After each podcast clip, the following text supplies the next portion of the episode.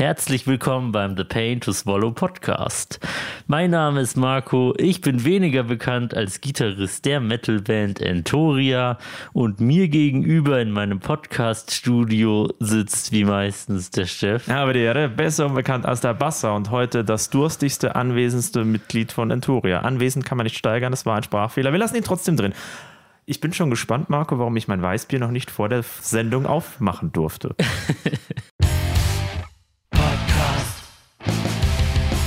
to Swallow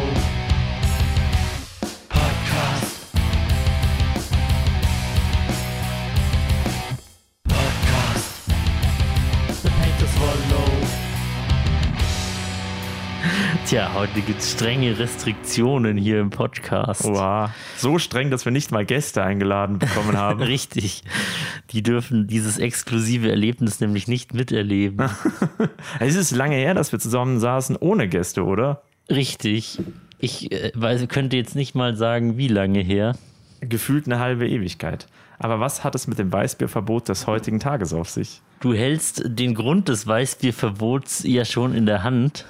Nämlich habe ich diesen wunderschönen neuen Flaschenöffner geschenkt bekommen. Uh. Von einem sehr werten Hörer im Podcast. Ah, okay, jetzt bin ich gespannt. Hübsch. Nämlich hübsch. der Michel hat mir den letztens beim Konzert im Backstage München überreicht. Ja, geil. Und das war ein kleines Geburtstagsgeschenk seinerseits. Und jetzt darfst du als erster Mensch mit diesem Flaschenöffner eine Flasche öffnen. Okay, das ist ja fancy. Aber du musst das Geräusch im Mikrofon einfangen. Ja, natürlich. Ja, Michel, saugeil. Also ich danke dem Marco, dass er mir die Ehre zuteil werden lässt, mit deinem Geburtstagsgeschenk dieses Weißbier zu öffnen. Obacht! Warte, wir machen das nochmal so. Ah, man hört's schon, gell? Ihr hört es auch. Jakobsbräu, dunkles Weißbier. Mm. So, und jetzt? Ah, oh. Ja, ich hab. Ich, Technische Probleme. ja, zur Abwechslung mal. Nein, das Problem ist, das Mikro ist genau perfekt auf meiner Mundhöhe und um das Zischen einzufangen, muss ich meine Arme wie ein Gorilla heben und dann habe ich nicht genug Zug drauf gehabt. Oh, das haben wir gleich. Der Zug hat dir noch nie gefehlt, sobald das Weißbier erstmal im Glas war. Es ist offen, bitteschön, ich reiche den Schlüssel weiter. Das ist übrigens ein handgefertigtes Einzelstück. Uh. Und es funktioniert sehr gut, muss ich sagen. Ich habe es tatsächlich auch noch nicht ausprobiert, einfach weil ich noch keine Gelegenheit hatte, hier zu Hause einen Kronkorken zu öffnen. Also keine Gelegenheit und keinen Grund. Liegt das etwa daran, dass du noch in der Löschzwergphase feststeckst? Nein, tatsächlich äh, sind meine Getränkevorräte hier zu Hause relativ aufgebraucht. Oha, Und die war- Zwergentage sind gezählt. Richtig. Und ich hatte einfach weder irgendwelche Speziflaschen noch viele Bierflaschen hier. Deswegen habe ich hauptsächlich außer Haus getrunken. Du hast dich gleich an die Dinge mit dem Schraubverschluss gehalten. Kurze Anekdote an der Stelle zum Thema Schraubverschluss. Ich arbeite ja wie bekanntermaßen in der Drogenforensik und ich habe heute mit einem Patienten geratscht und dann haben wir uns über Alkoholwerbung unterhalten und er meinte so, ja, wenn diese Wodka-Gorbatschow-Werbung kommt, dann, das da packt er gar nicht, weil wer, der noch alle Tasten im Schrank hat, schenkt denn ein so, in Anführungszeichen, höherpreisigeres Produkt in ein Glas ein. Also jede Flasche, bei denen das Zeug in ein Glas kommt, kann von Glück sagen, dass es passiert ist, weil dieses Zeug wird normalerweise direkt in den Mund gefüllt. Das sind kluge Worte. Guter Mann.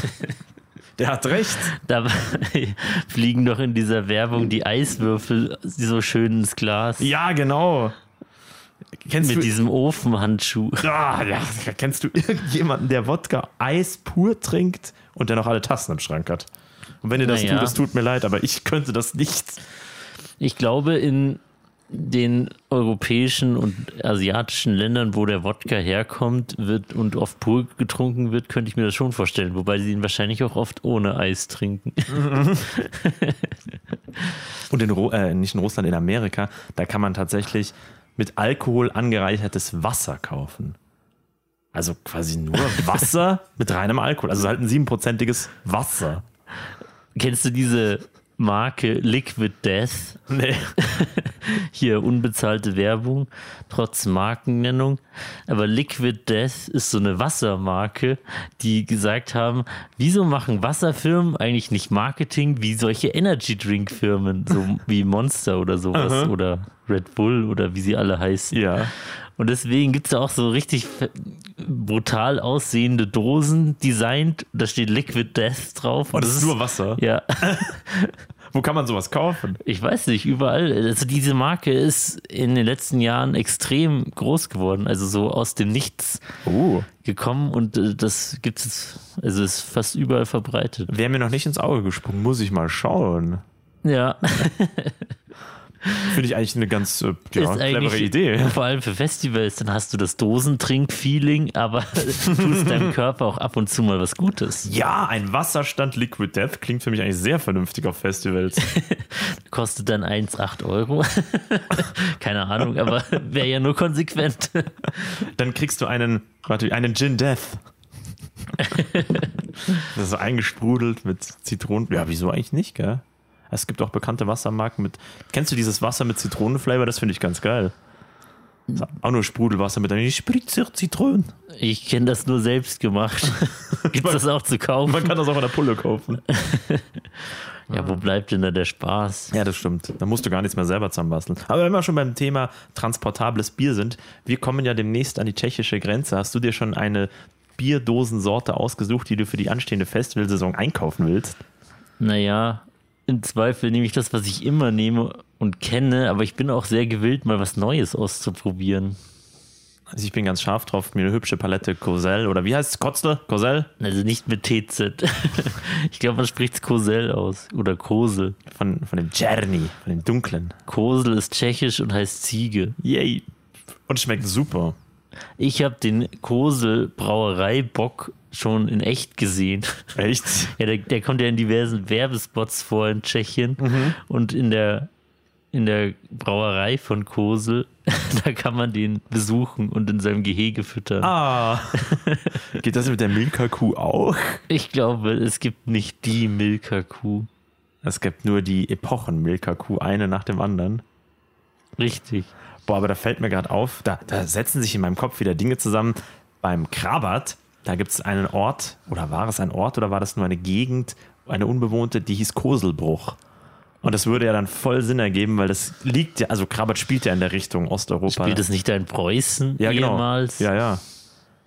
Das könnte, ja, das könnte dann der Ziegenbruch sein. Ein Wort, das total Sinn ergibt. Ja. Aber für eine Ortschaft? Ja, wieso nicht? Du hast jetzt aus einem nichtssagenden Begriff einen unsinnigen Begriff zusammengesetzt. Damit habe ich mal wieder mein Talent unter Beweis gestellt. Ich glaube, man merkt schon ganz eindeutig, was das Thema der heutigen Folge ist. Bier. Nein. Nämlich, äh, wir haben gar kein so richtiges Thema. Ja. Wir wollen heute, wir haben heute keine Gäste und deswegen nehmen wir es uns mal wieder raus, über unsere Erlebnisse, die sich so in den letzten Wochen aufgestaut haben, zu sprechen. Ein paar Anekdoten ablassen, bevor sie in unserem Geist versiegen. Genau, wir wollen sie ja auch für die Ewigkeit auf Einsen und Nullen bannen. Ja, damit wir in 20 Jahren uns das anhören können und uns denken, oh Gott, warum haben wir so einen Schmarren ins Internet posaunt? Herrgott, nochmal. Tja, das Positive ist, falls wir mal sterben, also besser gesagt, falls ich mal sterbe, du hast da wahrscheinlich gar keine Wahl, dann wird die Folge, äh, werden die Podcast-Folgen auch nicht für ewig online bleiben, sondern so lange, bis unser Guthaben bei der Podcast-Plattform, die wir zum Hosten benutzen, aufgebraucht ist. Also maximal noch dann noch ein paar Monate bis nach meinem Tod. Ja, dann empfehle ich jetzt folgendes. Du schreibst dein Testament, vererbst mir den Schlüssel von Michel und ich darf ihn nur annehmen, wenn ich diesen Podcast äh, weiterhin für alle Ewigkeit bezahle. Problem gelöst. Ich müsste dir ja nur mal die Zugangsdaten aufschreiben. Dann werden wir in der letzten Folge diese Zugangsdaten veröffentlichen, dass irgendjemand den Podcast weitermacht. Jetzt mit neuer Geschmacksrichtung. Da gibt es jede Menge blödsinnige Möglichkeiten. Schön. Wir haben jedenfalls viel erlebt in den letzten Wochen, einige Sachen davon zusammen, einige Sachen aber auch nicht zusammen. Ja, du bist wie immer ein Spielchen weiter run, äh, rumgekommen als ich. Das ist immer sehr beeindruckend, wenn ich dran denke. Ich habe meine Bandel ja nie abgeschnitten du bist bei der dritten Runde, glaube ich, oder? Naja, ich habe ich hab die nur einmal komplett abgeschnitten, aber ich schneide immer wieder die von vor ein paar Jahren runter. Und wir haben, ich würde sagen, ziemlich gleich viel. Ich habe vielleicht eine Schicht mehr, so fünf, sechs mehr. Und ich habe die noch Ich glaube, nie keiner abgemacht. hat Ahnung, wovon wir reden. Ja, ach so, ja. Äh, Festivalbantel. Am Arm. um es ganz prolohaft zu sagen, ich sage immer, das ist der Schwanzvergleich der Metal-Szene. Also früher zumindest war das so mit 20, mit 16. Ja, mit 16 bis 20 so. Ja, mit 16 war es halt auch schwierig, irgendwo hinzukommen. Ja, stimmt. Da war man froh, wenn man eins hatte. Ja, und da war es immer bedauerlich, wenn die Backstage-Shows keine Festivalbändchen ausgegeben haben, wo man es heute nachvollziehen kann, weil es noch Geld kostet und nichts bringt, aber schön ist es trotzdem. naja, ein Haufen Geld, würde ich jetzt mal dahingestellt lassen. Aber wenn ich dran denke, also es ist schon vorgekommen, dass auf der Albtraumnacht jemand gefragt hat, wieso habt ihr denn dieses Mal keine Festivalbundle gemacht?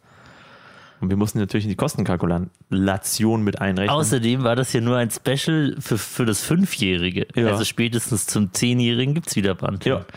Und ich meine, nächstes Jahr ist ja schon Runde sieben. Die sieben ist unsere Zahl. Womit fangen wir denn an mit unseren Erlebnissen der letzten Wochen? Ich bin ganz neugierig auf das Festival, was du besucht hast, weil da war niemand Geringeres als Nanowar of Steel da. Und ich bin gespannt über die Wetterverhältnisse, weil ich habe das Gefühl gehabt bei den Fotos und Videos, die ihr mir geschickt habt, das war relativ durchwachsen, oder? Durchwachsen würde ich nicht nennen, würde ich es nicht nennen. Ich glaube, am Donnerstag gab es halt mal ein Gewitter. Mhm. Ansonsten und am Freitag hat es, glaube ich, einmal ist es richtig duster geworden. Es hat so ausgesehen, als ob es gleich losgeht, aber das war dann halbwegs harmlos. Also mhm. mehr als zwei, zweimal Regen waren es jetzt nicht. Ein Sturm und, mit dem Wasserglas. Ja, also und auch nicht den ganzen Abend oder so, sondern halt, wie es halt im Sommer so üblich ist, einmal ordentlich und dann ist wieder vorbei. Ah, gut.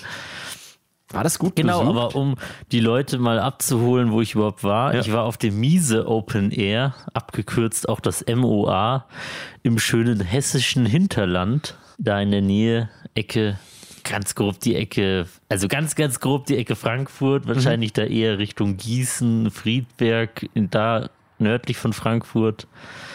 Genau. Und das war eigentlich ein, das war mein erstes Mal dort, ist recht klein, also sehr angenehme Besucherzahlen, würde ich es mal behaupten.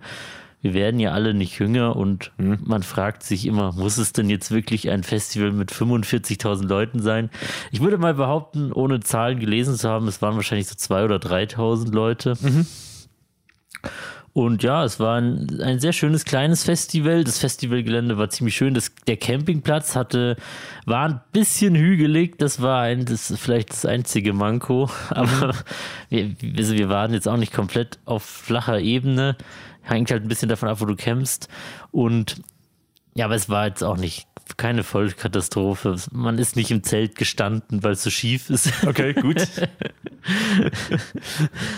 Und wir, wir haben auch direkt neben ähm, Frankfurter Einheimischen, sage ich mal, gecampt. Die haben uns herzlich willkommen geheißen und wir haben quasi Pavillon an Pavillon aufgebaut, mhm. weil es da halt besser war, sonst hätten wir da halt, halt eher am Hang gecampt, aber die haben uns da herzlich zu sich hergebeten. Sehr hübsch. Wie waren die Preise eintrittsmäßig? Also das Festivalticket hat ungefähr 80 Euro gekostet. Bierpreis? Bisschen mehr. Bierpreis, also damals, als äh, ich gefragt wurde, ob ich da mitkommen will, weil ein Freund von mir hat seinen Festival-Jahresurlaub quasi geplant, Anfang des Jahres schon, und hat sich halt da diverse Sachen, wo er Urlaub nehmen kann, rausgesucht, wo auch das dabei war. Da hat er mir diese Webseite geschickt. Und ja, gut, die Webseite ist eher oldschool. Könnte mal überarbeitet werden. Zwinker, zwinker. Und ja, dieses Festival wirbt halt damit, dass es auch von Fans für Fans ist. Ich nehme mal an, die meisten, die da gearbeitet haben, sei es an der Bar, sei es ähm, Essensausgabe, als Security oder so, waren wahrscheinlich alles Ehrenamtliche. Cool. Und die haben auf der Webseite explizit mit ihren fanfreundlichen Preisen geworben. Weiter habe ich gar nicht gelesen und dann habe ich gesagt, da bin ich dabei. Cool. Und haben sie ihr Wort gehalten und ein günstiges Bier Sommelier aufgetischt? Also erstmal war es wieder sehr komisch. Man musste erstmal sein Geld in solche komischen Locherkarten wechseln. Bäh. Der Einfachheit halber halt, damit die da an der Bar nicht mit Bargeld und so hantieren müssen. Mhm. Also hast du dir halt so einen 15 oder 30 Euro Bogen kaufen können wo du, wo die dann halt Löcher ausgestanzt haben, je nachdem, wie viel du schon verbraucht hast. Das, das fand ich ein bisschen komisch, weil man hat für 15 Euro 20 solche Marken bekommen, Mhm. quasi, also 20 solche Ausstandsflächen. Also war es, war es halt so eine krumme Zahl. Also es war nicht 15, 15, sondern umgerechnet war halt dann ein Bon 1,50 wert. Mhm. Und was hat das Bier kostet?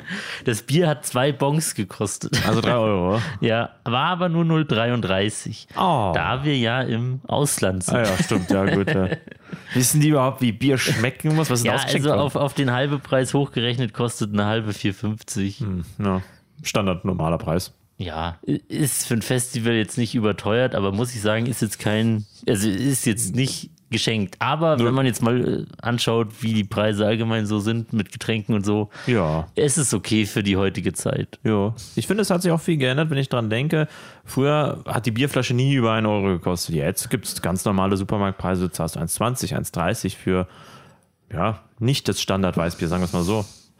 Ist also alles voll im Rahmen. Ja. Eine Sache, die, die mich immer sehr freut bei Festivals, man musste nie an den Getränkeständen anstehen. Schön. Also es war nie mehr als eine Person vor dir. Also du hattest in wenigen Minuten ein neues Getränk. Super, ja, das ist Und auch viel. nie an den Dixie-Klos. Also selbst auf dem Campingplatz konntest du einfach hingehen und reingehen. gut. Das ein- ist immer super. Das Einzige, wo man zu Stoßzeiten recht lange anstehen musste, waren die Essensstände, was halt dann dazu geführt hat, dass ich nur antizyklisch gegessen habe. Also quasi Abendessen, Hauptakt vorbei, dann holen sich alle was zu futtern oder davor. ja, genau. Also ja, keine Ahnung, so zwischen 18 und 23 Uhr war es da halt schon recht voll an den Essensständen. Aber ich habe eh viel auch auf dem Campingplatz gegessen. Ich hatte wieder Sandwiches und so am Start. Sandwichmaker. Hattest du Avocado-Zwiebeltoasts gemacht? Ja, Nice. unter anderem. Also, liebe Zuhörerschaft, wenn ihr dem Marco jemals auf irgendeinem Festival begegnet, geht zu mir und sagt, ich tue alles für einen Avocado-Zwiebeltoast. Lohnt sich immer. Das ist saugeil. Oder ein Schinken-Käse-Avocado-Zwiebeltoast. Wow, fancy. Ja, das miese Open Air. Bandtechnisch waren schon recht einige renommierte Bands da. Ich würde mal sagen, die bekanntesten waren wahrscheinlich Tankard. Nice. Die ja, für die, für die ist das ja quasi ein Heimspiel, die ja aus Frankfurt kommen. Ich habe dann auch mit unseren Frankfurter Nachbarn über Tankard geredet, weil mich interessiert hat, ob die für die als Frankfurter einen besonderen Stellenwert haben. Und ja, haben sie schon gesagt, dass sie mit denen irgendwie besonders verbunden sind, weil sie eben da so die Heimatband sind. Und die, die, jeder, der Tankard hört, weiß es wahrscheinlich auch. Tankard haben ja auch die Hymne vom vom Frankfurter Fußballverein geschrieben, schwarz-weiß wie Schnee. Und deswegen spielen die da ja auch oft, oft im Frankfurter Stadion halt einen Song live. Geil. Also ja, selbst, ich glaube, selbst die Nicht-Metal-Szene in Frankfurt Kann- kennt Tankard wahrscheinlich. Kann mit dem Begriff was anfangen. Cool. ja. Weißt du, worüber ich gerade die ganze Zeit nachdenken muss? Haben wir nicht irgendwas vergessen? Nein. Was ist mit dem komischen Zeug, was wir uns immer zu Beginn jeder Folge in die Birne kippen und es danach bereuen? Okay. Wir haben doch was vergessen. Verdammt! Und ich habe sogar vergessen, Schottgläser zu holen. Oha, dann überbrück ich mal die Zeit, während du welche holst, mit einer Anekdote aus, ja, suchen wir uns was aus, Augsburg. Aber da musst du ja eigentlich mitreden. Aber ich kann ja schon mal was auftischen. Ich wette mit euch, es gibt gleich so einen hätte ich bloß nichts gesagt Moment. Stimmt's oder habe ich recht? Das wissen wir noch nicht. Aber ich gehe stark davon aus, wenn ich das Flaschel anschaue, was du gerade herbeigezaubert hast. Was wir durch unsere ganze miesen, miese Open-Air-Story fast vergessen hätten, ist unser Einstandsritual. Denn wir sind The Pain to Swallow, der Podcast, wo der Name Programm ist. Und wir trinken zu Beginn jeder Folge mal einen ekligen Schnaps. Oder eben irgendwo im ersten Drittel bei der Hälfte. Kann passieren, ja. Und heute habe ich dir mal was mitgebracht. Oh je. Aber andererseits wurde es auch mir wiederum mitgebracht. Nämlich war das so ein Goodie aus einem Hotel. das, das mir mitgebracht wurde. Ich glaube, es handelt sich dieses Mal in der Tat um ein eher höherpreisigeres Produkt. Aber es wird im Aber es wird Quengelflachmann, deswegen nicht leckerer. es wird im Quengelflachmann für, für Supermarktkassen serviert, deswegen bin ich etwas nervös. Das Produkt, das wir heute verköstigen, ist ein sogenannter Waldschratzel. er hat 40 Volumenprozent. Und und, und wird von einer Whisky-Destillerie hergestellt. Also muss es ja was Gutes sein. Mhm, Direkt aus dem bayerischen Wald. Uiuiui. Ah, Woltschratzel. Aber aus was das jetzt genau gemacht ist, lässt sich hier leider nicht ablesen, aber wir werden es einfach herausschmecken. Soll ich raten? Aus dem Bartstoppeln vom Schneider. Den einzigen Waldschrat, den wir kennen. Oje, oje. Es ist so geil, es kennen alle diesen Podcast und das Erste, was Leute mir erzählen, wenn ich sie länger nicht wiedergesehen habe, ist, ich habe halt voll den geilen, ekligen Schnaps gesehen, den solltet ihr mal auswählen. So, ah! Dankeschön, beziehungsweise, Tja, ui, so ist das. Man wird immer nur auf eine Sache reduziert. genau. Ja, freust du dich schon auf deinen 30. Marco, also auf deine Party? Nein. Du kannst fest davon ausgehen, dass du mit nichts anderem außer widerlichen Spiritosen beschenkt wirst. Sprichst du da etwa aus Erfahrung? ja. Okay, dann. Oh, der riecht eigentlich ganz interessant.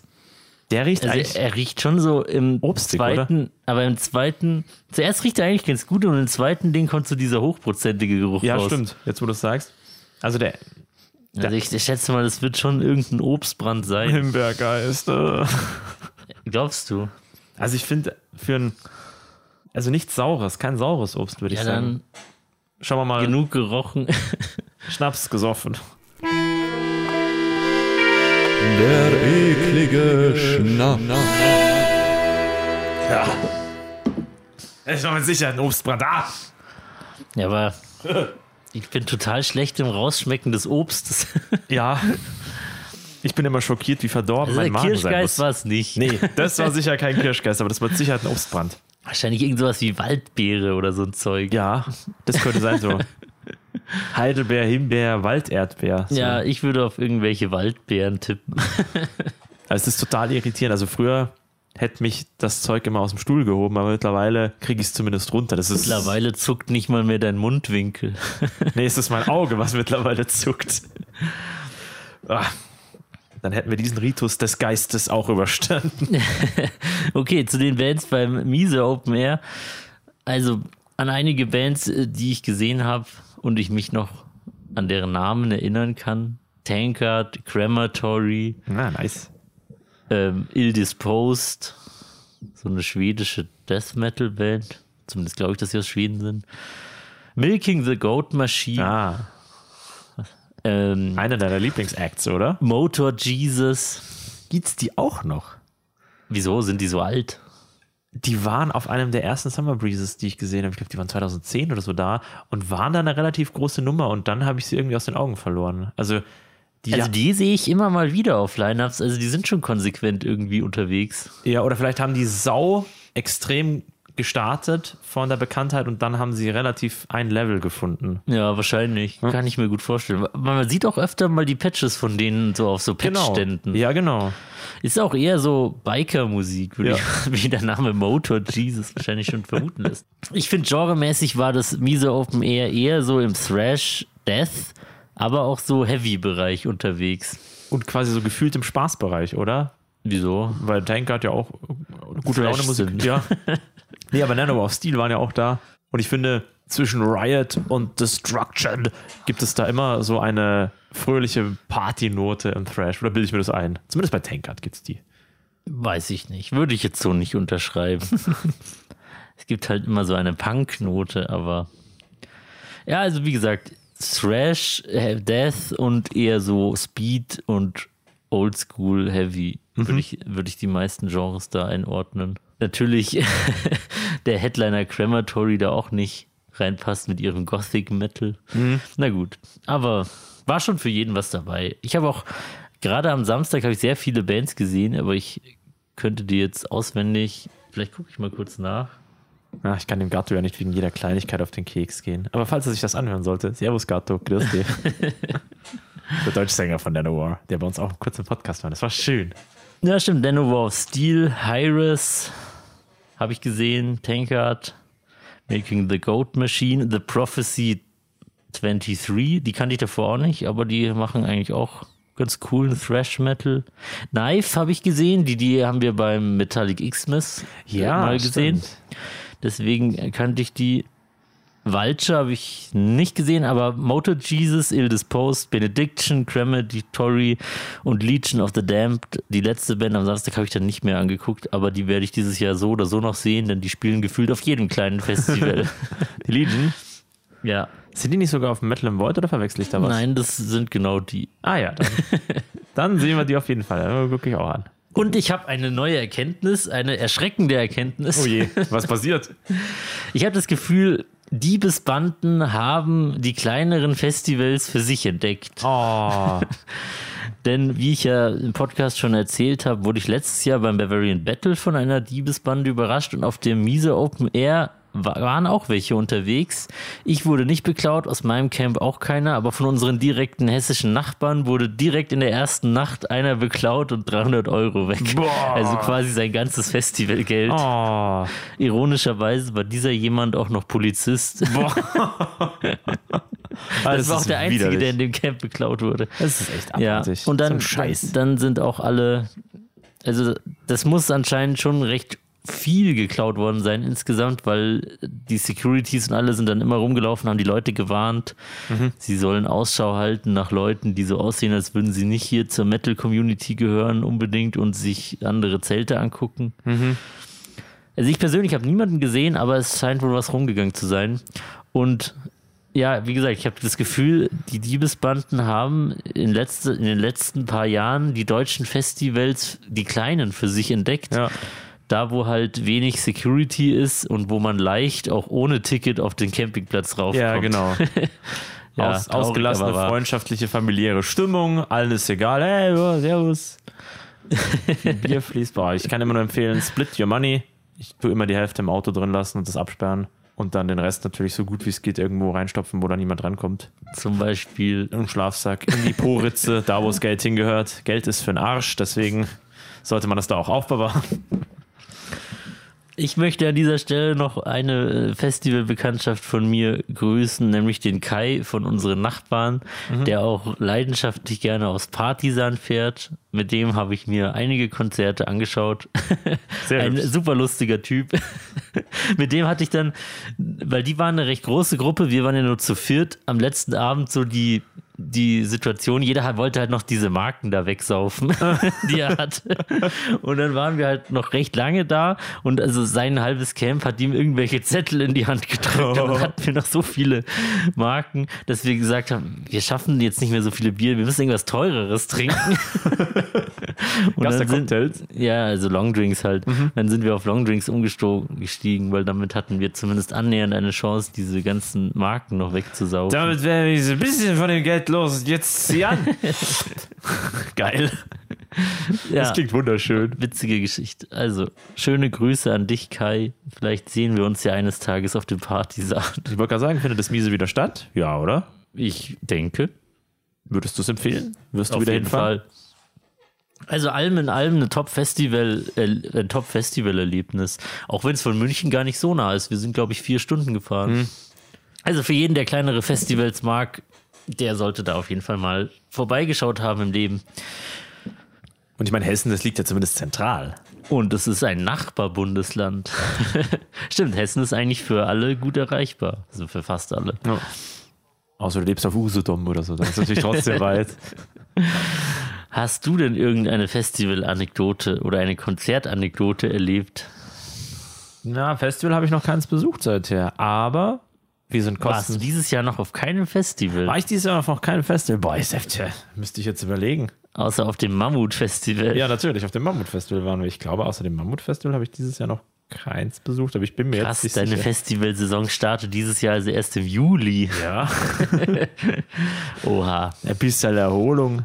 Aber ich habe schon immer das Gefühl, im Sommer ist extrem viel los bei uns. Eigentlich jedes Wochenende irgendein Party, Ja, Festival, Konzert. Ich würde schon sagen, im Juli und August könntest du eigentlich jedes Wochenende auf irgendein näheres Metal-Festival gehen, ohne weit zu fahren. Stimmt, also ohne jetzt sehr weit zu fahren. Stimmt, ja. Nee, wir sind ja durch den lieben Michi, Horberfeld Michi, vielen herzlichen Dank, der hat uns zu Testament mit reingenommen im Backstage. Wir waren eigentlich nur da, um Werbung für unsere eigene Veranstaltung Ja. zu machen. Aber dann hat äh, durch einen glücklichen Zufall konnten wir dann dieses Konzert noch besuchen. Ja. Weil ein Spitzel, der da auch immer, ich glaube, der ist auch immer am Flyern oder so, zumindest mit den Veranstaltern und so gut verbandelt ist. hat uns dann noch Eintrittsbundle besorgt und dann sind wir da kostenlos reingekommen. Das war richtig nice. Vielen Dank, lieber Michi. Und dann haben wir unsere Freunde von Battle Creek Live nochmal gesehen. Das war ein Erlebnis, hat mich gefreut. Und die danach auch getroffen. Die waren genau in Folge 100 hier zu Gast. Ja. Was für ein Jubiläum. Und die haben äh, Opener gemacht. Ich habe das Gefühl, Battle Creek machen in München immer Opener, egal für welche große Thrash-Band. Ja, aber wirklich nur für die ganz große Creme de la Creme. Also, es ist geil. Und die, mit denen haben wir dann kurz am Merchstand gequatscht. Auf dieser Stelle verweise ich gerne auf unseren Instagram-Kanal entoria-podcast. Schaut doch mal vorbei, da haben wir ein schönes Foto mit Battle Creek Ja. gemacht. Und ich habe mir auch ein Battle Creek Patch gekauft. Der liegt sogar da unter dem Ring, unter dem einen Ring. Oh, das heißt, er ist immer gut. Dann, Er ist schön klein und rund und ich wollte gerade sagen, dann kannst du Rot. Ich, ich kann ihn eigentlich gar nicht sehen, weil er ist ja unsichtbar durch den Ring. er trägt den Ring. Ich kann vielleicht den Ring nicht tragen, aber ich kann diesen Battle Creek Patch tragen. Also ja, wie, wie man vielleicht hört, ich habe ihn noch nicht aufgenäht, aber ich habe ihn. Es steht kurz bevor.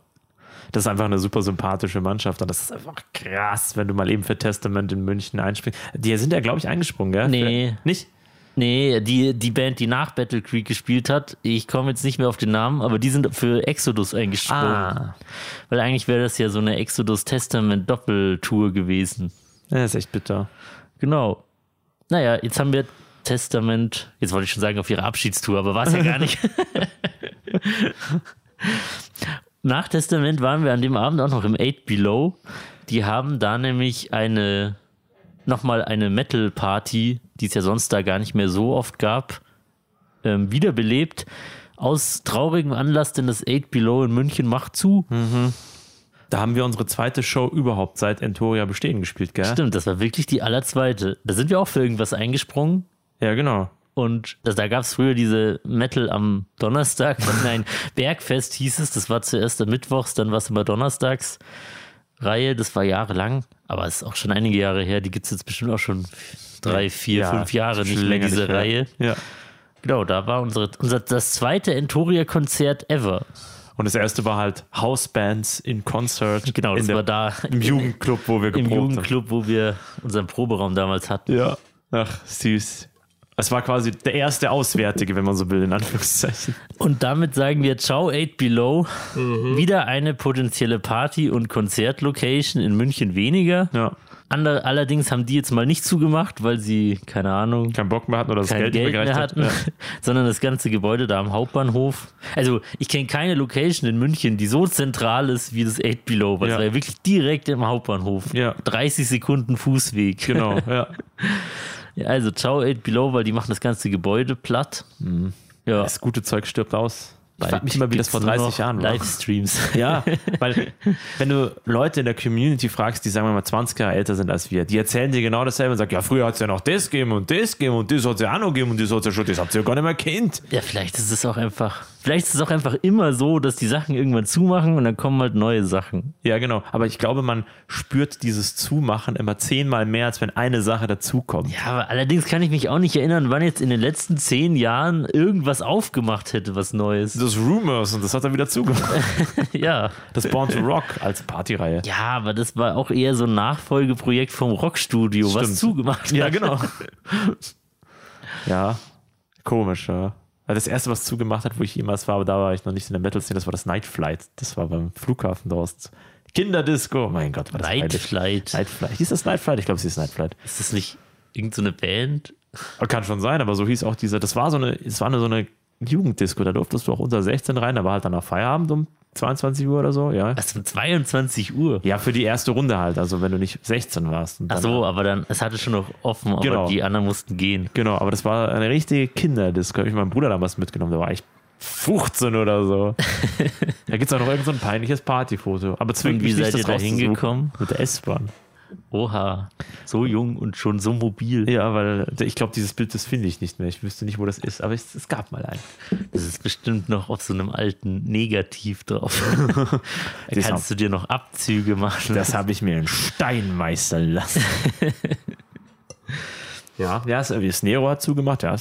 Das ist schon krass, was alles weg ist. Weißt du, was jetzt ganz frisch angekündigt wurde, dass es zumacht? Mhm. Girofa in Augsburg. Echt jetzt? Da, und das ist die perfekte Überleistung zu unserem nächsten Punkt, von dem wir erzählen wollten. Ja. Denn wir haben vor drei Wochen, glaube ich, ja, es werden wahrscheinlich genau drei Wochen gewesen sein, Mhm. in der Ballonfabrik in Augsburg gespielt, zusammen mit Fracture und A Feast for Crows. Und haben wir da, Sun Falls. Nein, zusammen mit Fracture und A Feast for Crows haben wir in Toria dafür As the Sun Falls das Vorprogramm gemacht. Ja. Das die auf ihrer Tour, du die auch ihrer Europa, Deutschland, was weiß ich, Tour, wo sie überall waren, die da vorbeigekommen sind. Ich glaube, es war sogar der Tourstart, Oh. weil es am Anfang noch Probleme gegeben hat und es dann so am Nachmittag oder mittags rum. Wir wollten uns da eh schon alle sehr früh treffen. Ich glaube, die ersten wären um auf, beim Aufbau um 14 Uhr oder so da gewesen. Aha. Dann haben sie so geschrieben, ja, wir kommen mindestens zwei bis drei Stunden zu spät. Weil wir hatten so eine WhatsApp-Gruppe für die Organisatoren. ja, und dann war natürlich der ganze Zeitplan dahin. Diese Irren sind nämlich tatsächlich aus Finnland mit dem Auto hierher gefahren. Ist irgendwie, Und die sind da über äh, Polen und äh, Lappland, nee, Lettland, keine Ahnung. Lettland, Estland, ja, Litauen. genau. Da, also die sind diesen Landweg gefahren, Boah. nicht, nicht über Schweden und Ja. Dänemark. Und eine Fähre. ja. Okay, das ist mörderischer. Das ist richtig krank. Ja, also die sind bestimmt, keine Ahnung, 20 Stunden oder so unterwegs gewesen. Aber die haben ordentlich aufgedreht. Das war Ja. eine richtig gute Band. Also, Auf jeden Fall, also die waren vom Stil her schon sehr hohes Niveau. ja, Ziemlich cooler Melodic Death Metal. richtig knüppelig. Und wenn ich mich recht erinnere, hat bei Feast for Crows der Sänger gefehlt. Stimmt, das war auch ein sehr exotisches Erlebnis. Feast for Crows, da hieß es am Tag davor, also dieser Gig stand generell planungstechnisch unter sehr schlechten Sternen. Ich bin froh, dass ich da nur so halb involviert war. Der, viele Grüße an den Nick von Fracture an dieser Stelle, der Ja. das ganze Leid ertragen musste, Ja. weil er war der Hauptorganisator des Gigs. Und zwei Tage davor hieß es, A Feast for Crows fallen aus, weil der Schlagzeuger nicht kann und der Sänger. Und dann ah, hat er, glaube ich, sogar schon einen Ersatz gesucht gehabt und dann hieß es, sie kommen doch, aber ohne Sänger. Und das, aber von außen, wenn man draußen stand, während sie gespielt haben, hat es sich so angehört, als wäre der Sänger da gewesen. Weil er auf Band gebannt da war. Ja, das habe ich letztens schon gesagt. Ich finde es lustig, dass man immer noch sagt, vom Band spielen. Dabei sind wir lange von dieser Bandtechnologie weg. ja. Also, wir beide haben in unserer Musikerkarriere Bänder nicht zu Gesicht bekommen. Nein, das stimmt, ja. Aber die Phrase ist einfach unsterblich geworden, irgendwie in den vergangenen Zeiten. Und unser Sänger, der Sven, hat dann ja mal ein bisschen mitgeplärt oder ein bisschen Ansagen gemacht. Stimmt, der ist dann ab und zu auf die Bühne rauf und hat so ein paar Ansagen gemacht. Wäre auch eigentlich die ideale äh, Möglichkeit gewesen, mal Playback zu singen für A Feast for Crows. Falls sich jemand vom Publikum die A Feast for Crows Mini-Playback-Show. Oh ja, um das Publikum mal ein bisschen zu verwirren. Ja, aber war trotzdem cool. Ja. Die haben das Beste draus gemacht, auch wenn ich persönlich sagen muss, ist nicht ohne. Sänger Ja. ist es schon ein bisschen Ja, arm. Das ist nicht dasselbe. Wäre wär eine bessere Show gewesen mit. Natürlich. Vollkommen richtig. Und ich weiß auch nicht, wenn der Sven bei uns ausfallen würde, Ob sich ein Gig lohnt. Nee. ob ich nicht lieber einen Ersatz einspringen lassen würde. Ja, es ist dann schon. Also ganz ohne Gesang. Wir sind ja mittlerweile jetzt auch so weit aufgestellt, dass wir quasi jedes Bandmitglied ersetzen können, falls es bei einem Konzert mal kurzfristig ausfällt, außer den Schlagzeuger und den Sänger. Aber ich habe immer gesagt, eigentlich sollten der Schlagzeuger, also der Armin und der Sänger, der Sven, mal alleine ein Konzert machen. Und uns komplett vom Band einspielen. Wir stellen uns unten hin und sagen, äh, jetzt schauen wir mal, wie wir so klingen. Es ist so ein bisschen wie, wann hat man je die Gelegenheit, auf seine eigene Beerdigung zu gehen? Wann hat man je die Gelegenheit, auf sein eigenes Konzert zu gehen? Selten. Genau, war ein sehr gelungener Abend ähm, in Augsburg in der Ballonfabrik. Coole Location, muss ich sagen, wird irgendwie von so einem Verein oder so betreut. Und ja, Es hat richtig Flair. Es sieht aus wie ein gerümpeliger Hinterhof, wo eine Kleingartensiedlung dran anschließt. stimmt, außenrum ist so eine Kleingartensiedlung. Ja. Und auch einige Gäste dort sind dann schon nachmittags mit ihren Campern da Ja, angereist. Also mal ausnahmsweise mal keine Gitarrenverstärker-Camper, sondern Campingwägen Ja. und haben sich da auf den recht großen Parkplatz gestellt und haben da schon mal sich hingesetzt und die Ja. Sonne genossen, sind dann zur Show gegangen, haben in ihren Campingwägen übernachtet und am nächsten Morgen, als wir das Auto dort abgeholt haben, weil wir haben in Augsburg übernachtet, saßen sie immer noch da und Ja. haben gefrühstückt Ja. und sind dann irgendwann abgehauen. Aber ich glaube, sowas macht richtig Spaß, oder? Stell dir vor, du hast, sagen wir mal, drei Wochen Urlaub und sehr viel Know-how über lokale Konzertlocations oder auch breit gefächert und dann machst du einfach mal so eine Halb-Deutschland-Tour. Ja. Wobei unter der Woche wird vielleicht ganz so viel aber oder natürlich. du machst es halt einfach, wenn du keinen Urlaub hast, jedes Wochenende. Ja. Ich meine, klar, Wohnmobil ausfahren, dann wird es genutzt. Das ist schon geil. Muss sich ja auch lohnen, die sind teuer. ja, auf jeden Fall. Genau, aber jetzt so viel zur Rofa. Nach dem Konzert haben wir es uns natürlich nicht nehmen lassen, noch in die 500 Meter weiter entfernte Rockfabrik in Augsburg zu gehen. Ja. Eine, sage ich mal, Riesige Anlage. Ja, es ist schon ein großer Laden. Ja, also da gibt es sowohl einen Biergartenbereich als auch so einen Pubbereich, als auch zwei Tanzflächenbereiche mit verschiedenen DJs. Also es, wenn man sich da nicht auskennt, verläuft man sich da, glaube ich. Ja. Und ein Aquarium im Eingangsbereich. also quasi das Paradies für alle Metal- und Rock-Fans rund um Augsburg. Und jetzt habe ich heute gelesen, dass sie leider zumachen, nach 37 Jahren oder Boah. 38 Jahren oder so. Aber das hatte irgendwas mit dem Gebäude zu tun. Da gab es technische Mängel, haben keinen TÜV mehr bekommen. Ah, ja. Die Besitzer des Gebäudes wollten es irgendwie nicht renovieren, soweit ich es mitbekommen habe. Ja. Und deswegen ziehen die da aus. Aber sie suchen, also sie sind anscheinend schon auf der Suche und haben eventuell schon was in der Hinterhand, wo, wo sie hinziehen könnten. Cool. Also die Hoffnung besteht, dass die Rockfabrik in der Nähe von Augsburg Bestehen bleibt. ja oder wieder aufersteht. Weißt du zufällig, wann die ihre Abschiedsfeier geben? Nein, weiß ich nicht. Ich weiß auch gar nicht, ab wann die, ob, ob dieses vorerst geschlossen auch ab sofort ist oder so. Weiß ich Ach nicht. so, die haben jetzt quasi schon dicht gemacht. Weiß ich nicht. Ah, okay. Aber könnte ich mir vorstellen. Oh. Weil ich schon in dem. Post, den ich gesehen habe, stand ab sofort geschlossen oder so. Krass. Also weiß ich nicht, ob es nochmal, keine Ahnung, Ja, also- am Wochenende jetzt auf. Ja, aber klar, natürlich, wenn da irgendein TÜV vorbeikommt und sagt, Ja, so geht's nicht. Und die wollen ja auch keine Besucher und sonst was gefährden, wenn da das Gebäude nicht sicher ist. Ja. Also ich könnte mir gut vorstellen, dass das jetzt einfach komplett zu ist, direkt ohne Abschiedsfeier. Sehr schade. Nur das beste Zeug stirbt jung. Oder nach 37 Jahren, also je nachdem. Das war unser Erlebnis in Augsburg. Ja, war ein schönes Konzert. Schönes Konzert und schöne letzte Rockfabrik-Erlebnisse. Schön, dass wir nochmal da waren. Also ich war da früher öfter mal, dann jetzt jahrelang nicht mehr und jetzt schön, dass es wir kurz vor dem Closing nochmal die alte Location gesehen haben. Ja. Falls es denn wieder aufmacht. Ansonsten die ehemalige Location. Was steht auf dem Themenkalender? Eine Woche nach Augsburg war direkt unsere eigene Veranstaltung im schönen München im Backstage. Da habt ihr ja wahrscheinlich schon die, die vor zwei Folgen eingeschaltet haben, haben sehr viel Werbung für diese Veranstaltung bekommen. ich muss sagen, also wir organisieren ja als Entoria nur dieses eine Event. Alle anderen Events, wo wir spielen, da sind wir halt irgendwie dabei oder werden eingeladen oder Ja. werden gebucht. Ja. Aber das ist wirklich unsere eigene Veranstaltung, deswegen fließt da auch besonders von mir sehr, sehr viel Herzblut in die Organisation und Planung. Ja.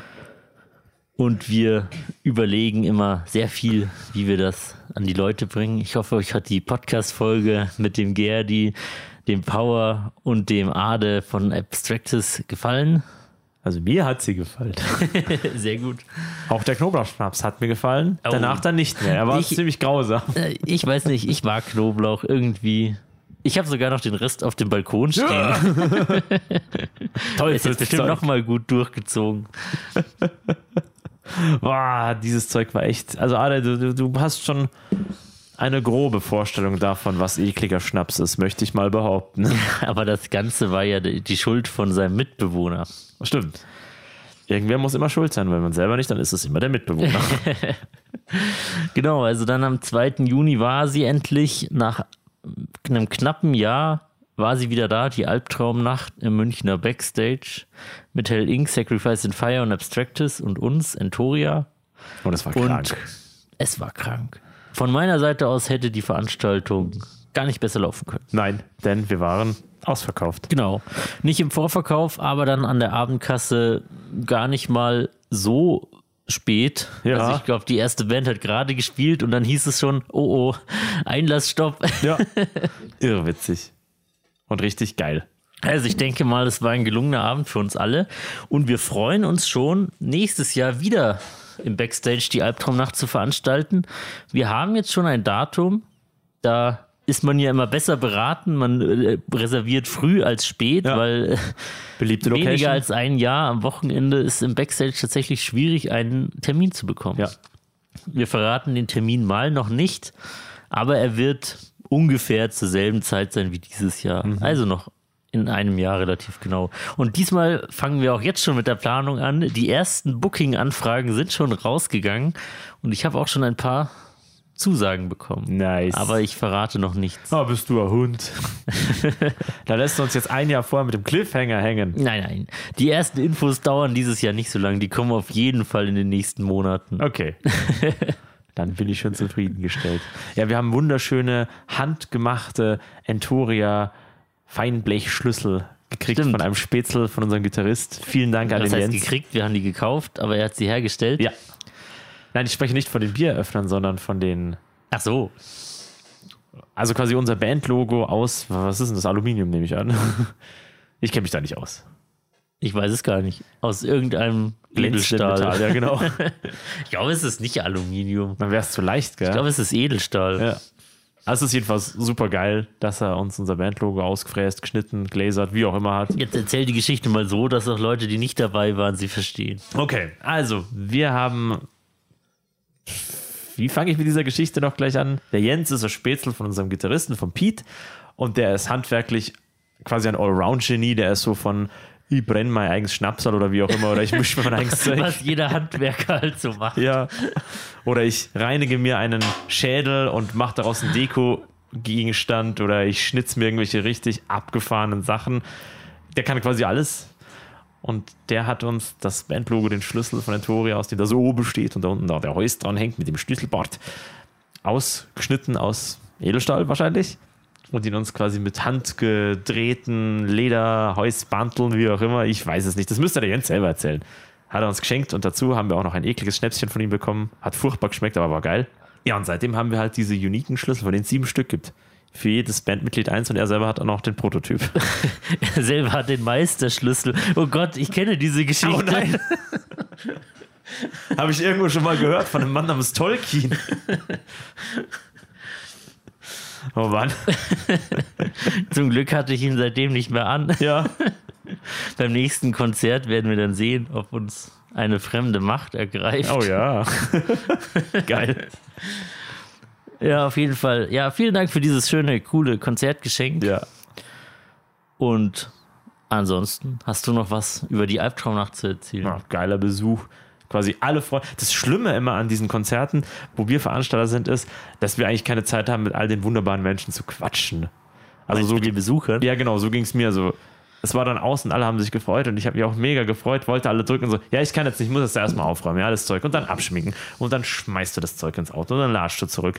Und bis du dann zum ersten Bier draußen stehst, ist es quasi, da ist schon eine ganze Stunde das Konzert aus. Die ersten sind schon gegangen. Das geht immer extrem schnell und also es ist Arbeit. Wir sollten uns mal ein paar Roadies mieten. Wow. Jetzt desillusionierst du ja die ganze Veranstaltungsbranche. Ist das etwa doch nicht nur Spaß? Es ist schon viel Spaß, aber es ist auch viel harte Arbeit. Und rumstehen. Wobei bei der Albtraumnacht war das gar nicht so schlimm. Also da verging die Zeit relativ schnell. Ich möchte an dieser Stelle noch unsere renommierte Podcast-Hörerin und Entoria-Fanin, wenn man das so sagt, Fangirl. grüßen. Die Francis, die extra aus Nürnberg angereist ist, um uns das erste Mal live zu sehen. Cool. Mit der, wo du gerade gesagt hast, mit den, man hat gar keine Zeit mit den Leuten zu quatschen. Mit Ja. ihr habe ich zum Beispiel kurz gequatscht. Cool. War schön, dass du da warst. Richtig sweet. Ja, freut uns immer. Es ist ein ziemlich abgefahrenes Gefühl, wenn jemand sagt, boah, ich habe Bock auf die Musik, die diese Handlung da macht, dann fahr einmal vorbei. Vor allem, wenn es jetzt nicht direkt um die Ecke ist. Ja, Nürnberg sind, was sind es, 100 Kilometer? Ich glaube sogar ein bisschen mehr, aber ich nagel mich jetzt da nicht fest. Ich würde dich am liebsten noch auf einen feinen Trunk festnageln. Dann machen wir das doch. Lass uns unsere Getränke auffrischen und dann zum nächsten Thema übergehen, oder? Ja. Haha, Runde 2. Horcht genau her. Ah, das hört man. Bier aus der näheren Heimat. Regierungsbezirk. Erding, jawohl. Obacht. So zischt nur Erdinger Weißbier. Ach, du hast Erdinger? ja. Ich habe wieder das gleiche wie vorhin. Und ich mache keine Werbung für die Brauerei. Denn dafür bist du dir zu Aber Erdinger hat es ja nötig. Das ist ja eher so eine Craft-Bier-Brauerei. Ja, das stimmt. Das, das kennt eigentlich kaum einer. Das Erdinger Weißbier da. Ich meine, du kannst in eine zufällige Bar in Australien reinlatschen und sie haben nur zu 80 Prozent der Erdinger da. Was ist das denn für eine Aussage? Hast du das von Lagerstein erfahren oder was? Nee, aber Erdinger, das gibt's wirklich überall. Ich fand es immer krass, dass es in Berliner Eckkiosken mitten in der Nacht gab es da Unertel zu kaufen. Ja, das ist eh geil. In den Berliner Spätis, die haben da eine Bierauswahl, Ja. da träumst du im Supermarkt hier teilweise davon. ja, Sondergleich. Vor allem, es ist so absurd, weil das sind die ganzen Brauereien, die bei uns aus der Gegend kommen. Aber wo kriegst du es? In Berlin. In dem gemeinen Supermarkt hier um die Ecke kriegst du keinen Unertel. da musst du in den Getränkemarkt gehen oder halt in einen ganz großen, ja, höherpreisigeren, in einen Feinkostmarkt. genau, in einen Feinkosten. Ja, aber das ist halt das Konzept da von den Spätis, glaube ich, dass sie halt unglaublich viele verschiedene Biersorten haben. Es gehört halt dazu. Ja, das macht halt unglaublich viel verschiedene Leute glücklich. Ne? der grintige Bayer, der um zwei in der Früh vorbeikommt, ja, machst mir nur Unertel auf. ja, klar. Ja, Wer kennt sie nicht, diese Situation aus den Berliner Spätis? ich wette, es gibt Berliner Spätis, bei denen das schon vorgekommen ist. Mein Stuhl quietschige, voll unangenehm. Ich frage mich, ob man das später auf der Aufnahme hört oder ob es äh, völlig unwahrnehmbar für euch da draußen ist. Irrelevant. Ihr Elefant. Von einem Konzert kann ich auch noch erzählen. Das klingt jetzt so, also das klingt jetzt so, als hätten wir in der letzten Woche voll viel erlebt. Es, wir Nee. haben einfach ewig lang keine Podcast-Folge mehr gemacht, wo wir über uns geredet Genau. haben. Deswegen hat sich da so über die letzten sechs Wochen ein Haufen angesammelt. Ja, ja. Ich war nämlich noch bei Mötley Crew und Def Leppard am Königsplatz in München. Edel. Sagst du edel wegen dem Wort König? Vielleicht. Oder wie man in Restdeutschland sagen würde, König. König. Stimmt, ja. Ja. Dazu gibt es zu sagen, wer keine Karte hatte, hätte sie wesentlich günstiger bekommen können, als hätte man sie im Vorverkauf gekauft. Wieso waren jede Menge Leute vor der Tür, die ihre Karte loswerden wollten? Also es waren jede Menge Leute da, die noch Karten übrig hatten. Und, es, Oh. und es war ja auch alles nicht ausverkauft. Also die, deswegen hatten die es halt auch schwer, die Karten loszukriegen. Du hättest dir am selben Abend noch für jede Kategorie Karten kaufen können. Krass. Und dann halt noch für Rabatt, oder? Weil jemand die unbedingt loswerden Ja, wollte. deswegen sage ich ja, wenn du keine Karte gehabt hättest, hättest du sie dir, also die günstigste Karte hat 100 gekostet. Ich wette, du hättest sie für einen Fuffi bekommen. Wow. oh, das ist, das ist brutal. Aber nichtsdestotrotz war es sau voll am Königsplatz. Und was ist wert? Das Konzert an sich war sehr cool. Ich hätte mir nur gewünscht, dass Def Leppard den Opener gemacht haben und nicht Mötley Crüe. Aber das war ja diese Def Leppard Mötley Crüe Combine World Tour. Also die beiden waren halt auf Tour und ich glaube, die haben jede Show abgewechselt, wer zuerst spielt. Und in München war es halt jetzt Mötley, die zuerst gespielt haben. Deswegen haben die dann gleich um 19.30 Uhr begonnen und ja, waren dann halt so um 21 Uhr durch. Danach kam Def Leppard. Und ja, also nichts gegen Def Leppard, die machen ihr Zeug genauso gut, aber ich finde, die sind eine Spur ruhiger. Die anderen machen mehr Action und Party, die sind eher so, ja, ruhiger Rock, finde ich teilweise. Deswegen hätte ich es mir andersrum eigentlich mehr gewünscht. Aber nichtsdestotrotz war es ein cooles Konzert. Nur die Organisation war die reinste Katastrophe. Oh je, was ist passiert? Also, es, wie gesagt, es war nicht mal ausverkauft. Und trotzdem waren die Getränkestände, die Essenstände und die Klos maßlos überlaufen. Oh je. Äh. Am Anfang ging es noch, am Ende waren einstündiges Anstehen am Bierstand Realität. What the hell? Wem, für, für wen haben die denn geglaubt, dass sie spielen? Abstinenzler? Ja, Oh, das ist schade. die, ich glaube halt auch, diese, die armen Leute da am Bierstand konnten auch nur so bedingt was dafür. Die waren halt gnadenlos überfordert mit Ja. dem Ansturm an Leuten. Und es gab auch so mobile Bierverkäufer mit so einem Bierrucksack. Aber die äh, sind halt aus ihrem Auffülllager raus. Dann hat sich eine Traube um die gebildet und dann war der Rucksack leer. Ich wollte gerade sagen, es ist wahrscheinlich so, wie man sich eine Zombie-Apokalypse vorstellt, oder? Ja. Da kommt raus, alle so, ja, sehr guter Vergleich. Geil. Also, oh, schade. Essens- und Bierstände waren gnadenlos überlaufen. Zum Glück musste ich nicht größer aufs Klo. An den Pissoirs als Mann ging's, da war eigentlich nie was los. Die Schlangen vor den Männerklos waren zwar auch nicht kürzer als vor den Frauenklos, aber die waren alle nur bei den Kabinen angestanden. Ja. Das habe ich mir da gespart. Übel. Das ist übel. Schade. So ein Veranstaltungsort wie der Königsplatz müsste das eigentlich besser wissen. Ja, der Königsplatz ist ja nicht der Veranstaltungs-, das ist ja nur der Ort, aber der Ja. Veranstalter, in diesem Fall Live Nation, ja, die müssten das besser können. Aber viele Leute haben viele Kritikpunkte an, am Veranstalter Live Nation. Die haben nicht den besten Ruf, muss man sagen. Okay. Aber klar, wenn Mötley Crew vorbeikommt, was will man machen, gell? Genau, und wer weiß, wie oft sie es noch tun. sie waren ja fast in Originalbesetzung. Sie haben am Anfang der Tour noch im Original äh, in Originalbesetzung gestartet, aber der Mick Mars, der Gitarrist, der hat es einfach körperlich nicht mehr gepackt, weil der war ja sowieso schon der älteste von denen und Ja. der hat ja auch noch irgendeine so eine Knochenkrankheit gehabt, damals schon. Ja. Und der musste dann während der Tour ersetzt werden. Schade. Tatsächlich. Aber ansonsten drei von vier quasi waren original mit dabei. Ja, da waren sie. War mein zweites Mal mit Big Crew. Ich habe sie damals 2015 schon auf ihrer Abschiedstour gesehen.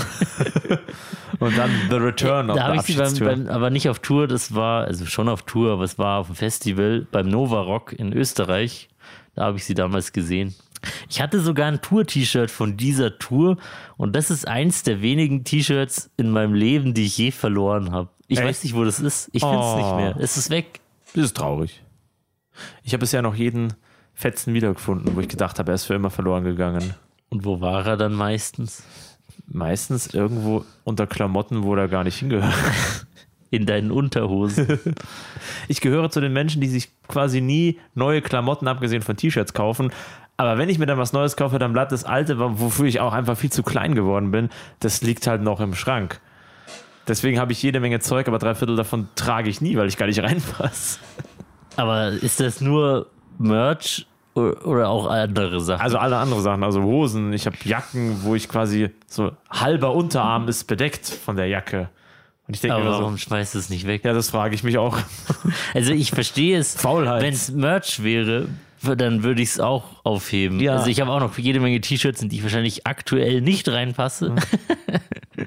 Aber bei Merch, weiß ich nicht, wenn ich es beim Konzert gekauft habe oder so, Ja. hebe ich es aus Erinnerungsgründen auf. Aber bei anderen Sachen, weg damit. Ja, stimmt schon. Ich weiß auch nicht warum.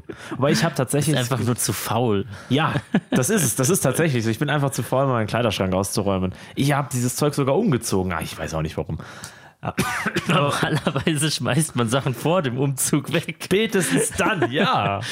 Aber was ich wirklich, ähm, ich habe zwei Merch-Sachen mal weggeschmissen. Und das ist mir auch schwer, sehr schwer gefallen, aber das war einfach nicht mehr anders zu machen. Das waren so, früher habe ich so Longsleeves getragen. Und aus irgendwelchen Gründen lösten sich bei mir immer die Ellbogen auf. Warum? Vielleicht habe ich zu spitze Ellbogen. Du hast einfach dieses Syndrom, das sonst nur Universitätsprofessoren haben. Deswegen nähen die sich ja immer solche Flicken auf ihre Jacken. Was ist das? Das Spiky Elbow Syndrome. Du wetzt vielleicht einfach viel auf den Tisch rum. Der witzt die T-Shirts ob. ja, aber Und seitdem wurden die Ärmel immer kürzer. ja, also echt, da waren wirklich Löcher drin von, ja, ich weiß nicht, wie ich das jetzt beschreiben soll. Teller groß. Teller groß, genau. Und dann habe ich irgendwann gesagt, ja, das Ding kannst du jetzt weghauen, das ist auch total aus. Das war ein Corpiclani-Teil und eins von Blind Guardian. Du hättest dir das Motiv ausschneiden können und den Rest wegschmeißen können. Ja, Vielleicht aber hättest du dir noch ein Backpatch draus nähen können. das war schon so grau, grauselig war das. Grau und schwarz-weiß. Ja. Ja, schade. Ja, so ist manches Zeug da weggekommen. Ansonsten, also verloren habe ich tatsächlich noch nichts. Doch, ich Vielleicht habe weißt du es ja nur nicht. ich hab mal so einen Sabaton-fingerlosen Handschuh verloren, aber da haben mir alle dazu gratuliert. Irgendwie hat diese Band keinen guten Halt mehr in dem Teil der Szene, der sich mehr auf den Underground fokussiert. Dafür im restlichen Teil umso mehr. Richtig. Ich meine, irgendwer muss ja diese riesigen Hallen ausverkaufen. Ja. Wo waren wir gerade? Bei Mötley Crew. Ja, also alle, ich möchte alle warnen, die zu Slipknot demnächst auf den Königsplatz gehen. Vorher bieseln gehen und sich drei Bier, bevor man reingeht, reinstellen. Also das passt ja beides nicht zusammen. Richtig, ja. Ja, aber eine spontane Idee Ja, gewesen. wie gesagt, Bieseln war kein Problem, solange man keine Frau war. Die haben leider immer ein schweres Schicksal, Mhm. Was die Klogi-Situation angeht. Da sollte man mal eine Statistik machen, ob es wirklich sinnvoll ist, diese Kabinen noch zu trennen oder ob alle schneller wären, wenn es nur, keine Ahnung, wenn man die gleiche Ja. Anzahl an Dixie-Klos nebeneinander stellt und Ich- da dann halt egal wer drauf. Ja, ich denke schon. Das ist doch auch so vollkommen egal. Klingt nach einem vernünftigen Vorschlag. Naja, bei so Klowägen, keine Ahnung. Kann, Ja. Ich kann verstehen, wenn man es nicht will. Ja, Aber ist nicht meine, meine Geschichte, äh, meine, nicht dein Business. genau. Ich war nur froh, dass ich bei Mötley Crew nicht äh, kacken musste. Das ist ein Zitat, das eigentlich auf ein T-Shirt gehört. Für den Merch-Shop vom Podcast. ob wir das marken, äh, ob wir da irgendwelche Probleme kriegen würden, wenn wir Mötley Crew auf ein T-Shirt schreiben. Dann schreiben wir halt Dann Klammer schrei- auf nein, dann Nein, dann schreiben wir einfach auf, ich bin froh, dass ich beim Königsplatz nicht kacken musste. Das gilt dann auch für andere Konzerte, die da waren. da beim Königsplatz ist doch in München auch das Parkcafé in der Nähe. Mhm. Ist das nicht auch bekannt für seine Drogenszene? Boah, das weiß ich nicht. Das müsstest du doch wissen. Ja, aber wäre mir jetzt nicht bekannt. ich habe hab ich dir ja letztens erzählt, ich habe den gefährlichsten Platz in München rausgefunden. Ich sage den jetzt nicht so genau, weil der will jetzt hier nicht schlecht, aber der liegt beim Ostbahnhof. Da gibt es ein Schnellrestaurant. Und ich habe noch nie von so vielen Leuten, die inhaftiert wurden, gehört, wie die, die sich in diesem Schnellrestaurant geprügelt haben. Aber um es ganz eindeutig zu machen, dieses Schnellrestaurant existiert da sogar zweimal. Genau, Aber es- es betrifft nur eins von beiden. Genau. Es gibt quasi eine Problemfiliale. Es handelt sich um diejenige, die auf der Seite von der ehemaligen Kultfabrik liegt. Da scheinen dermaßen die Fetzen zu fliegen in der Nacht, da gehe ich nicht rein. Und das auch ohne Kultfabrik. Ja, genau. So, jetzt wisst ihr den gefährlichsten Ort von München. Es ist nicht der Hauptbahnhof. Es ist der Ostbahnhof. Gefühlt. Für meine persönliche statistische Erhebung. Also haltet euch vom Ostbahnhof fern. Mhm.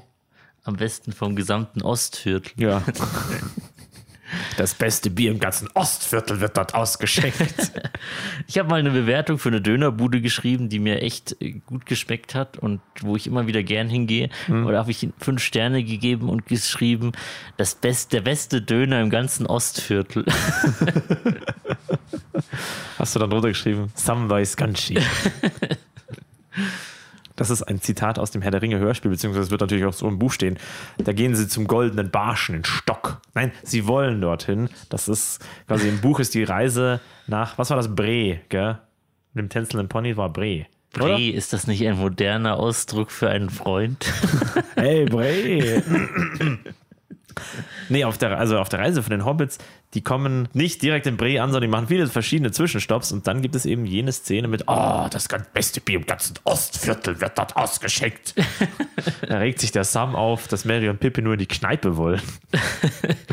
Ein für dich völlig verständlicher Beweggrund. Ja, natürlich. Nach Dorn und Sträuchern. Also man liest quasi die ganze Zeit im Herr der Ringe nur, dass sie sich irgendwelches Gestrüpp quälen. da kann ich und verstehen. eigentlich viel lieber im grünen Drachen sein wollen. Genau, oder im goldenen Barsch. Haben denn da alle Kneipen irgendein Tier Mhm. im Namen und ein Adjektiv davor? Das tänzelnde Pony. Der grüne Drache, der goldene Barsch, ja. Ich erkenne langsam ein Konzept. in Mittelerde heißt eine Kneipe immer Adjektivtier. Zum tierischen Tier wäre quasi der Archetyp der Kneipe da vor Ort. Willst du zum Abschluss noch zu einer Kategorie kommen, die wir schon so lange nicht mehr gemacht haben, dass wir in Vorbereitung auf diese Folge erstmal nachblättern mussten, wo wir denn stehen Ja. geblieben waren?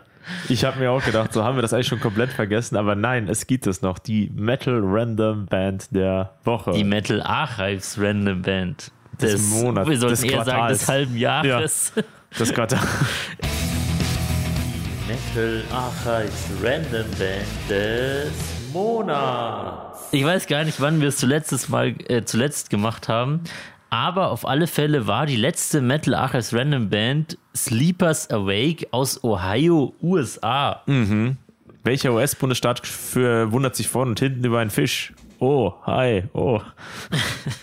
Willst du den Podcast jetzt beenden oder was sollen Nein. die schlechten Witze? Nein, ich glaube, den habe ich schon mal an irgendeiner Stelle im Podcast erwähnt, deswegen wollte ich das nur kurz einschmeißen. Also mir haben die tatsächlich gefallen.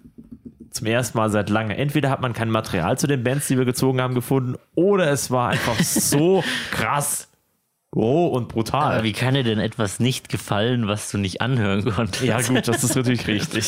Also zuallererst möchte ich sagen, Sleepers Awake haben auf jeden Fall schon mal ein sehr sympathisches Profilbild auf Metal Archives. Oh ja.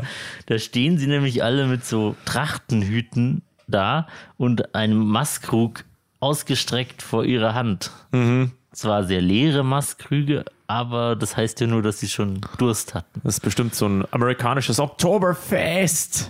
Wahrscheinlich. Also kurz zu den, zu den Randfakten. Sleepers Awake aus Columbus, Ohio sind immer noch aktiv laut dieser Metal Archives Webseite. Warum ich daran meine Zweifel habe, kann ich gleich erörtern. Ja, die habe ich auch. Formt in 2005 bis angeblich jetzt.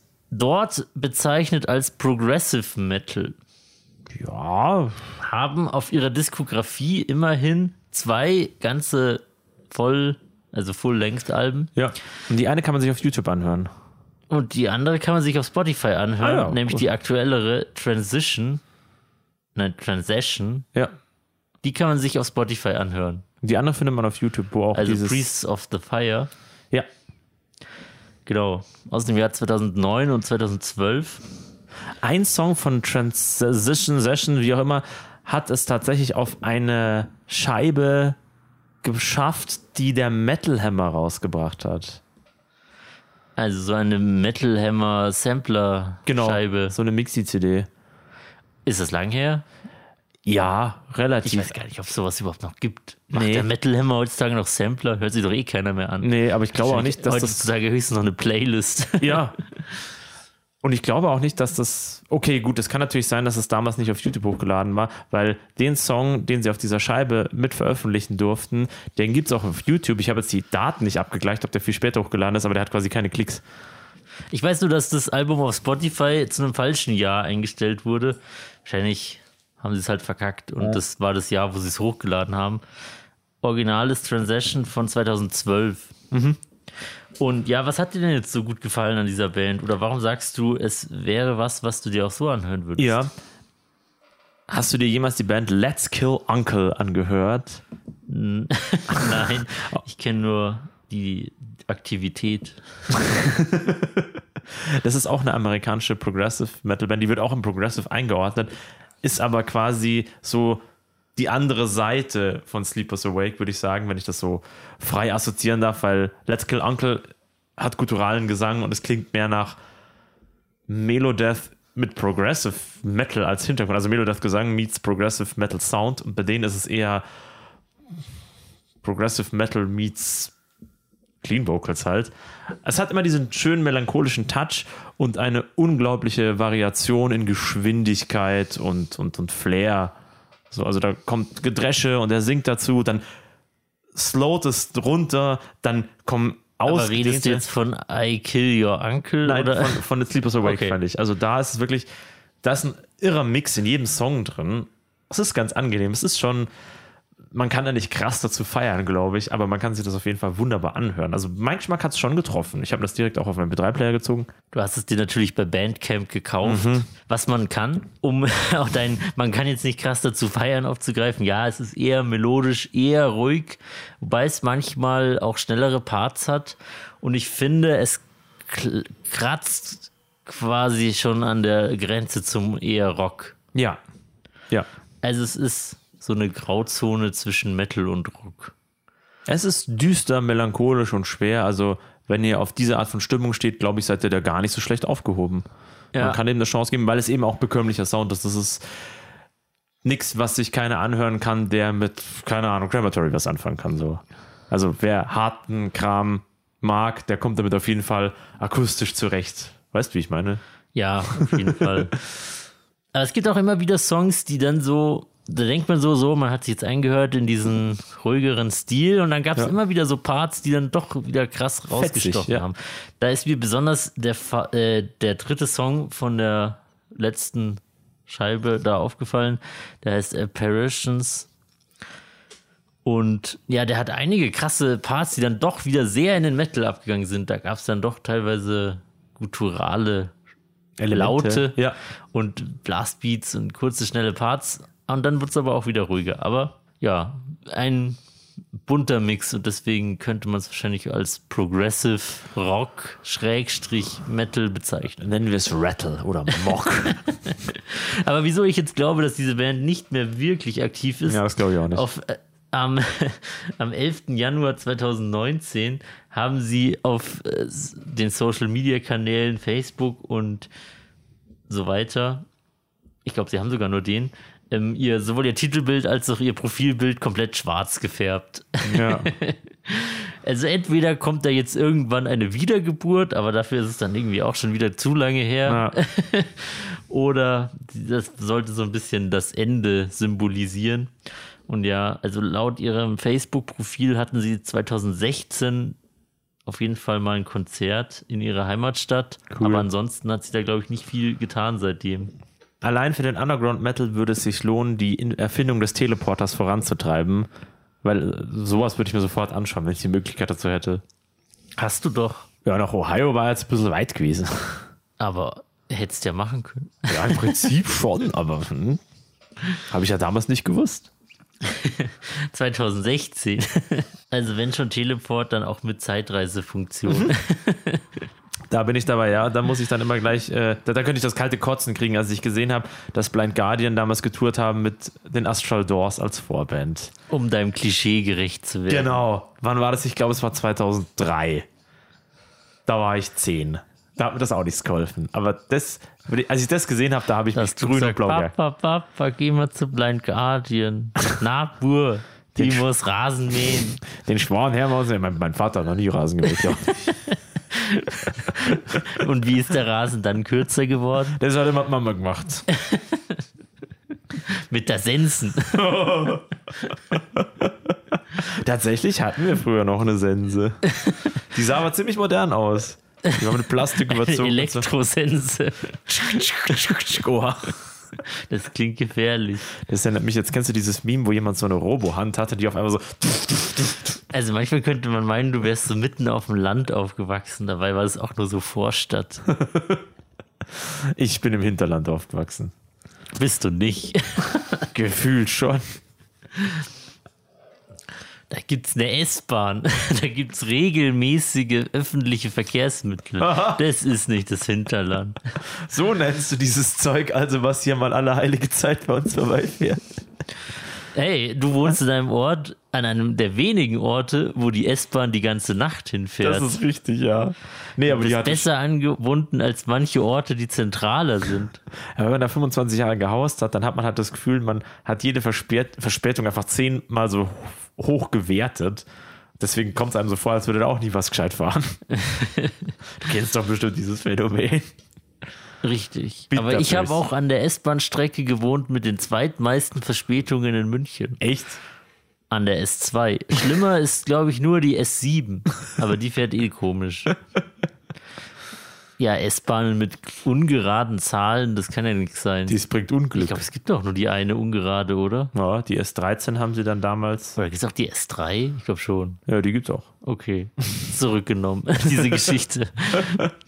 Okay, bist du bereit, eine neue Metal Archives Random Band zu ziehen, die wir dann in einem halben Jahr besprechen? Ja, ja, ja. Ich meine, es wird lange dauern, bis wir das ganze Archive durchhaben, aber, Aber man muss immer anfangen. könnt ihr euch dann die Diskografie ausreichend anhören. Genau, bis zum nächsten Mal. Jetzt bin ich gespannt. Sie. Auf geht's. Und, oh, Oh, oh, oh, nein. wir kommen zurück in unser Heimatland, aber es ist eine Band, die bereits vor unserer Geburt aufgelöst wurde. Oh, Aber wir wollen ja nichts dazu sagen. Die Band heißt Ex-Victims, also wie Axtopfer. Aus Deutschland Wuppertal. Oh. Und ich verlinke sie wie immer in der Podcast-Beschreibung so lange, bis wir sie besprechen. Okay, also ja, wartet da mal bei Halloween oder so. Reden wir wieder drum. Passt ja auch zu Halloween, Ja. wenn wir immer über True Crime im Metal sprechen. Stimmt. Oh ja, das kommt ja wieder. Sehr schön. Hoffentlich wird es nicht so peinlich Früher als du Mal. denkst. Ja. Mann, habe ich da gestottert beim letzten Mal. Ja, weil es halt so gruselig war. Ja. danke, danke, dass du meine Ehre in diesem Podcast gerettet hast. Das ver vergesse ich dir nie. Dann würde ich sagen, kommen wir trotz allen Widrigkeiten eher zum Ende dieser Podcast-Folge. Ja, war eine schöne Folge. Ich vermisse das schon, aber ich freue mich auch wieder auf die nächsten Gäste. die schon in der Tür stehen quasi. In den Startlöchern. Das ist wundervoll. Ja. Ich bin bereit für Schlechtswitzel. Hau ans raus. Wusstest du, dass ich keine Post mehr bekomme? Na, wieso? Weil mein Briefträger hatte eine Überdosis. Der schmeißt nichts mehr ein.